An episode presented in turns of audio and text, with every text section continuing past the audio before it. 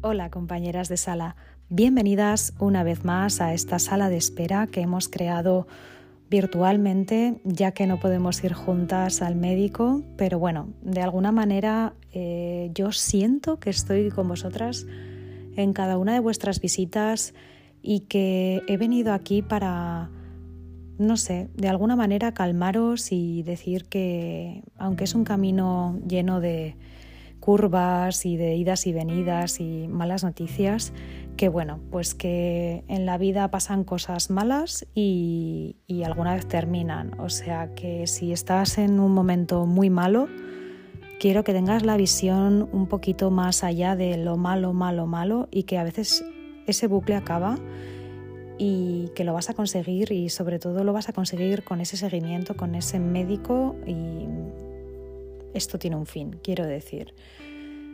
Es duro, es muy pesado, pero se sale. Y bueno, como os conté por mi Instagram, yo decidí, bueno, pues eh, debido a que en la sanidad pública española pues cada vez eh, nos miran menos o yo creo que, bueno, hacen como una estimación, yo creo, entre lo que es el gobierno, la enfermedad,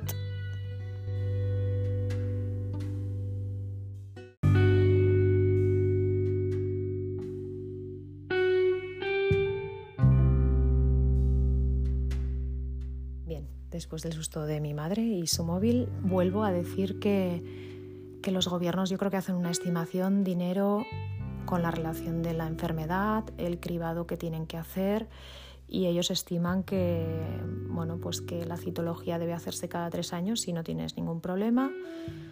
A partir ya de los 25 porque dicen que antes de los 25 todos daríamos positivo y que bueno, que el sistema inmune se encarga muchas veces de inactivar ese virus.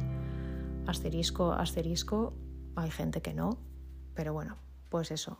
Pensad un poco también en una visión global de lo que el gobierno decide con su dinero y van metiendo bolsitas a lo que parece ser que interesa, etcétera. Y yo creo que la salud sexual, la salud ginecológica cada vez está más desatendida porque así lo he vivido en mi proceso. De mí se olvidaron año y medio y ya estaba camino de desarrollar un cáncer de cuello de útero. Luché por mi cita, por eso siempre os digo vigilad vuestro donut, porque el cuello del útero para mí tiene forma de donut.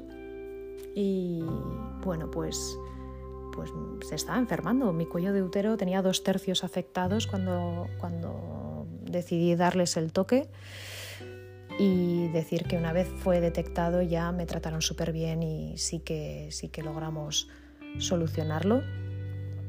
Pero lo pasé mal y tuve un olvido. Entonces, si se, si se olvidan de vosotras, insistid porque es vuestra salud. Eh, yo sé que somos números, somos cifras, pero dejemos de ser cifras y luchemos por una atención digna.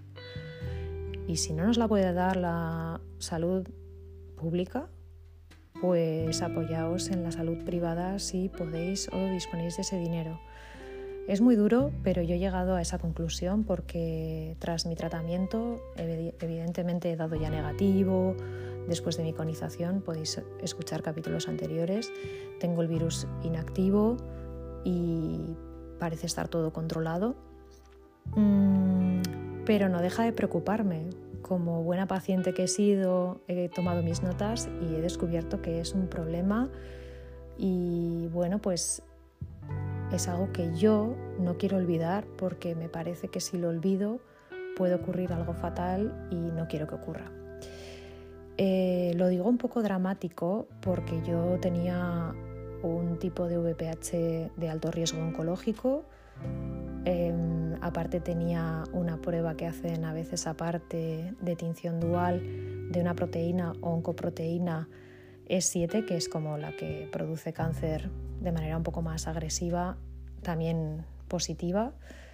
Y después de dos años de vigilancia y de mis negativos, pues decidieron decirme que ya no me iban a mirar el donut en tres años, cosa que a mí me pareció alarmante y decidí tirar por la salud privada, pagar mi citología, mi revisión y estar más tranquila.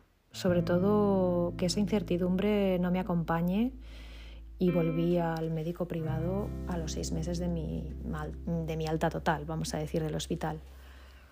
Entonces ese es el consejo.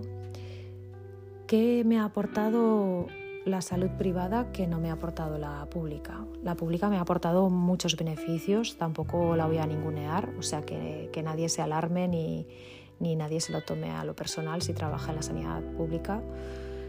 Pero tuve un proceso en el cual bueno, no se me informó tantísimo. Mm, fue como, sí, te vamos a hacer esto, pero yo no sabía el motivo. Evidentemente no tengo una carrera de medicina, aunque podría haberme sacado con todo lo que he leído aparte. Y tras leer muchísimo, preguntar muchísimo, pues conseguí saber qué tenía. Pero para mi sorpresa, fijaos, después de cuatro años en esto, he descubierto mucho más en una consulta de una hora con una ginecóloga privada que en todo lo que es mi, mi visión global desde la sanidad pública porque ella me ha comentado cosas que no me habían comentado durante mi tratamiento. Supongo que por no alarmarme porque cuando oímos la palabra posible cáncer, has dado positivo en una oncoproteína que es un poco agresiva, que mm, tenía riesgo de desarrollar un cáncer antes que otras personas y, bueno, pues em, supongo que no lo cuentan por, evitar que, que, llevemos más sufrimiento del que piensan que podemos tener. Quizá yo agradezco también haberme enterado más o menos de mi situación y em, durante mi proceso, pero sobre todo igual al finalizarlo cuando veo que está todo mejor.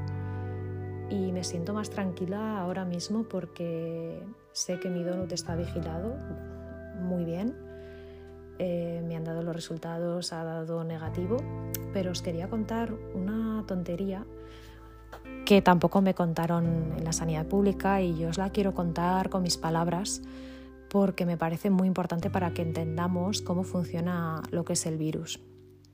Vale, pues la piel del donut, este que os cuento, mm, va cambiando como la piel de la pues de fuera que tenemos, ¿no? que se va descamando y tenemos capas, etc. Pues la piel, vamos a decir, que está dentro del cuello del útero, también va cambiando, se va renovando, etc. ¿no? Tiene un proceso. Yo os lo explico con mis palabras porque no soy médico. Pero bueno, van cambiando. Entonces, cuando nos pasan el palito de la citología, que es como una especie de escobilla, lo tienen que pasar muy bien por todas las zonas porque eh, lo que es el virus puede estar presente en parte del donut, no, no tiene por qué estar eh, en todo el donut, quiero decir.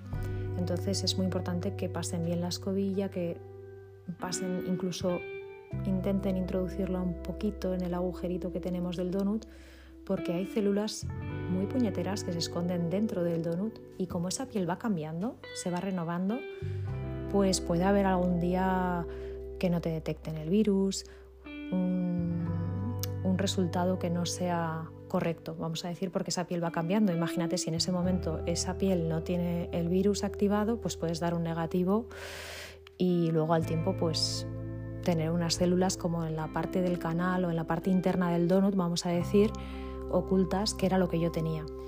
O sea, mi papiloma era de alto riesgo estaba escondido detrás del donut, vamos a decir, como en el canal, en, en, la parte de, para que lo veáis gráficamente, pues como detrás del donut. Y iba avanzando, avanzando y encima era como una lesión que no se estaba viendo, ¿no? porque el donut pues es visible, nos lo tintan de colores, que según si hay una lesión o no van cambiando y ellos toman pequeñas biopsias a veces en, en esas mismas colposcopias, que la colposcopia es básicamente mirarnos con un microscopio, pero cuando ven que cambia de color, pues sí que suelen tomar pequeñas muestras para analizarlo y ver el, qué, está afectado, vamos a decir, o qué no. Y es ahí cuando deciden hacernos una conización o no, etc. Esto contado de manera muy rápida. Pero bueno, yo me enteré del tema del cambio de piel que os he contado dentro del donut en mi ginecóloga privada.